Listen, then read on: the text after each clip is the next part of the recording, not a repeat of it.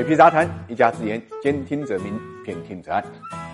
现代生活呢，根本离不开电力啊，这个所以呢，也就不难理解为什么大家对于电价会如此的关注。这个六月二十四号呢，国家发改委一个电费的回复，引发了网友的热议。在这个回复中间有几个主要的关键信息：一个呢是居民电价偏低啊，工商电价偏高；第二呢是要完善居民的阶梯电价制度，还原了电力的商品属性。言外之意，居民电价存在上调的可能性，而工商电价存在下调的可能性。那么大家。关心的问题就来了：中国的居民电价真的低吗？呃，没错，我们从事实上来看啊，的确是低。它不仅低于欧美，而且还低于泰国、印度等新兴工业化国家。以人民币来计价，每千瓦时，美国居民用电是零点七七五元，那么德国是二点三元左右啊，泰国是零点八元左右，而中国的居民电价普遍呢是介于零点三元与零点七元之间。更为关键的是，中国的居民电价呀，十四年都没有变化了。那么抛开不断上涨的这个居民收入水平啊，单看电力成本，目前火电依然占全国发电量七成以上，而火电的成本主要是动力煤，动力煤属于大宗商品，它的价格在十年之间呃涨幅也是不小的。由此看来，这个发改委这个回复也可以理解。再说，根据呢国际电价标准啊，居民电价呢即便上调，幅度也不会太大。有意思的是呢，投资者对这个政策的解读呢，可能有一些偏差，以为发改委呢是要提高呢居民电价，呃降低呢工业用电价。格是利好电力板块，是解决国家电网去年啊主营啊亏损一百七十八亿的问题。所以这个消息出来之后啊，六月二十八号 A 股的电力板块呢是拉升走高的，华能电力、西昌电力啊、净空电力啊出现了涨停板。但其实大家要知道，在电力消费中间，工商用电占比是接近百分之七十，居民用电消费呢则占百分之十四。如果真的出现了价格均衡或者调整，其实对于电力行来讲，并不是一个好消息，它利润是会下降的啊。对工商企业来讲呢？